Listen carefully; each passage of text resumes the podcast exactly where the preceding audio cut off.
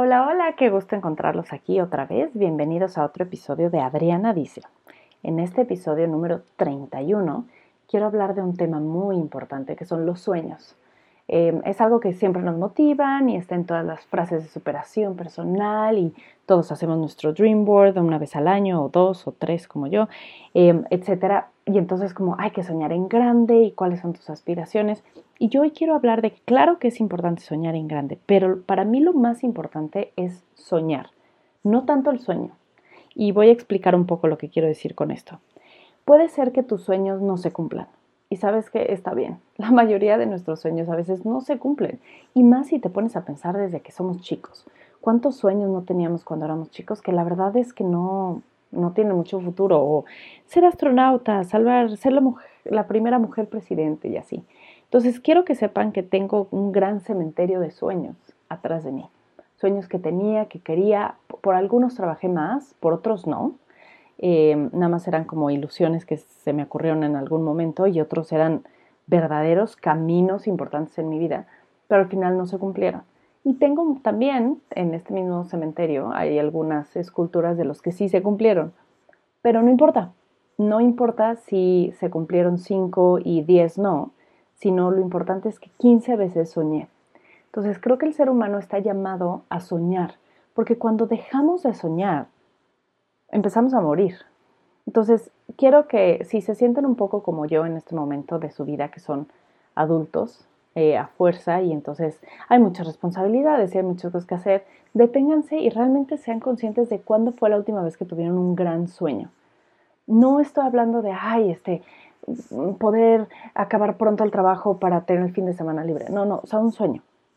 Porque cada vez vamos teniendo menos cada vez tenemos menos estas ilusiones y se vuelve un sobrevivir el día a día o trabajar por una meta, que es muy distinto una meta a un sueño. Un sueño no tiene lógica, no tiene principio, no tiene fin. O sea, un, sueño es como esta ilusión de sentir y de tener algo y la meta es lograr un objetivo.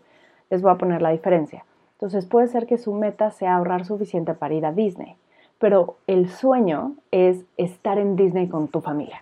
Y entonces ahí lo que estás valorando no es tanto como, ah, ya llegué, ya no importa, sino tu, tu alma lo que anhela es el sentimiento de estar parado viendo el castillo y las princesas y voltear y estar con tu familia y todos con la misma playera o lo que sea que haga cada quien, pero es tú estás buscando tener ese sentimiento.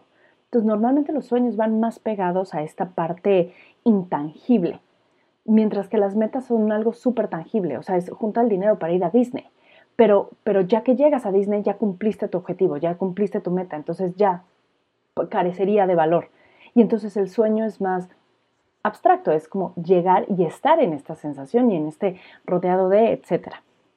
Y entonces cada vez tenemos menos sueños nos obligamos a tener más metas, a ser más prácticos, a métricas para medir nuestros objetivos a corto, mediano plazo y así, pero estos sueños que carecen de, lógica o que son irracionales o, o que los dejamos de tener.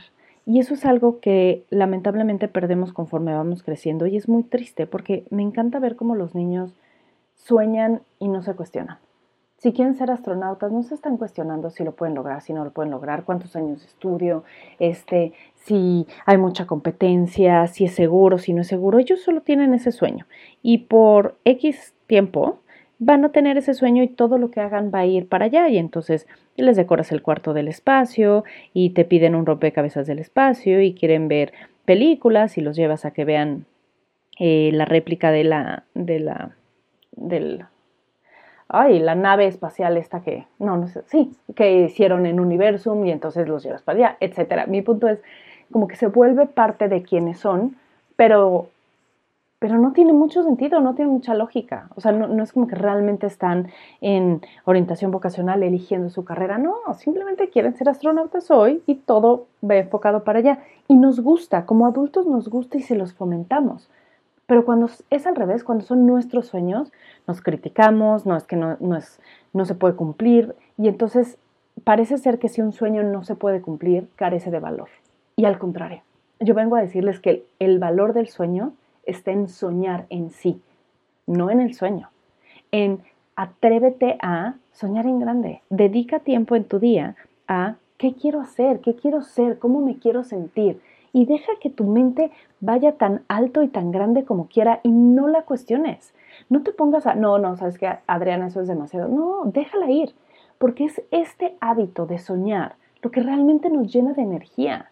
Y puede ser que no cumplas todos los sueños, no pasa nada, no pasa nada, nadie va a venir a decirte, ah, no, sabes que de tus 50 sueños cumpliste 5. No, no pasa nada. Habrá quienes cumplan todos y sean infelices y habrá quienes cumplan uno en su vida y sean completamente felices. Pero es la capacidad de seguir buscando más, seguir añorando más. Yo, yo tenía muchos sueños. Yo juraba que iba a ser, ahí les va varios, ¿no? Uno, iba a tener un barco, un spa. Iba a ser un barco no tan grande, o sea, no quería tener yo un crucero, sino como un barco mediano, háganme el favor. Y quería que tener la biblioteca más grande sobre el agua. Y ya, por mucho tiempo. Y les estoy hablando esto en la carrera, no, no crean que ahí tenía cinco años, no, no, en la carrera ese era mi sueño. Y investigué y busqué y cuánto costaba y hacía planos y dibujaba. Y ahora pienso es una estupidez querer llenar de cientos de miles de libros un barco y cargarle peso a lo güey solo para decir que es la más grande, porque no creo que, bueno, igual y sí van a un barco a leer, pero, pero saben, o sea, nada que ver solo estaba juntando cosas que a mí me gustan, que son las vacaciones, el barco, el spa, el descanso con la lectura y ya. Y entonces, ¿es un sueño que tuve frustrado? No, no es frustrado, solo no se cumplió, no hice nada para cumplirlo de forma tangible y aunque lo hubiera hecho, si funcionó o no funcionó, no importa. Pero soñaba. Y en la carrera tengo un par de sueños así, de, quería tener yo un spa en otro lado, luego pensar en un restaurante, o sea, y puedo sacar ahorita, porque aparte los guardo, todos estos planes este, o proyectos donde realmente yo me estaba esforzando por soñar y ninguno lo cumplí y yo no los veo como fracasos, los veo más bien como, oye, qué padre que yo estaba en esa, en esa sintonía de soñar en grande. Y hace mucho no estoy así, no tengo tantos sueños ahora. Por eso creo que hay que valorar más el darnos la oportunidad y el espacio para soñar y no tanto el, el cumplirlos. Entonces hoy los invito a soñar. No importa lo que hagan, no importa si no lo logran, no importa si su sueño es ser la mujer, la primera mujer eh, mm, presidente de México, no sé. Y ay, es que, y entonces vienen todo, ¿no?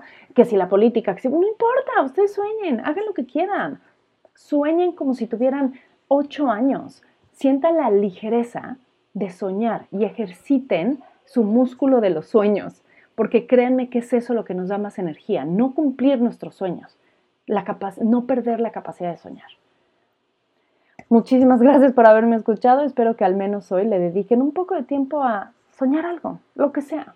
Lo cumplan o no lo cumplan, me dará muchísimo gusto que estén soñando.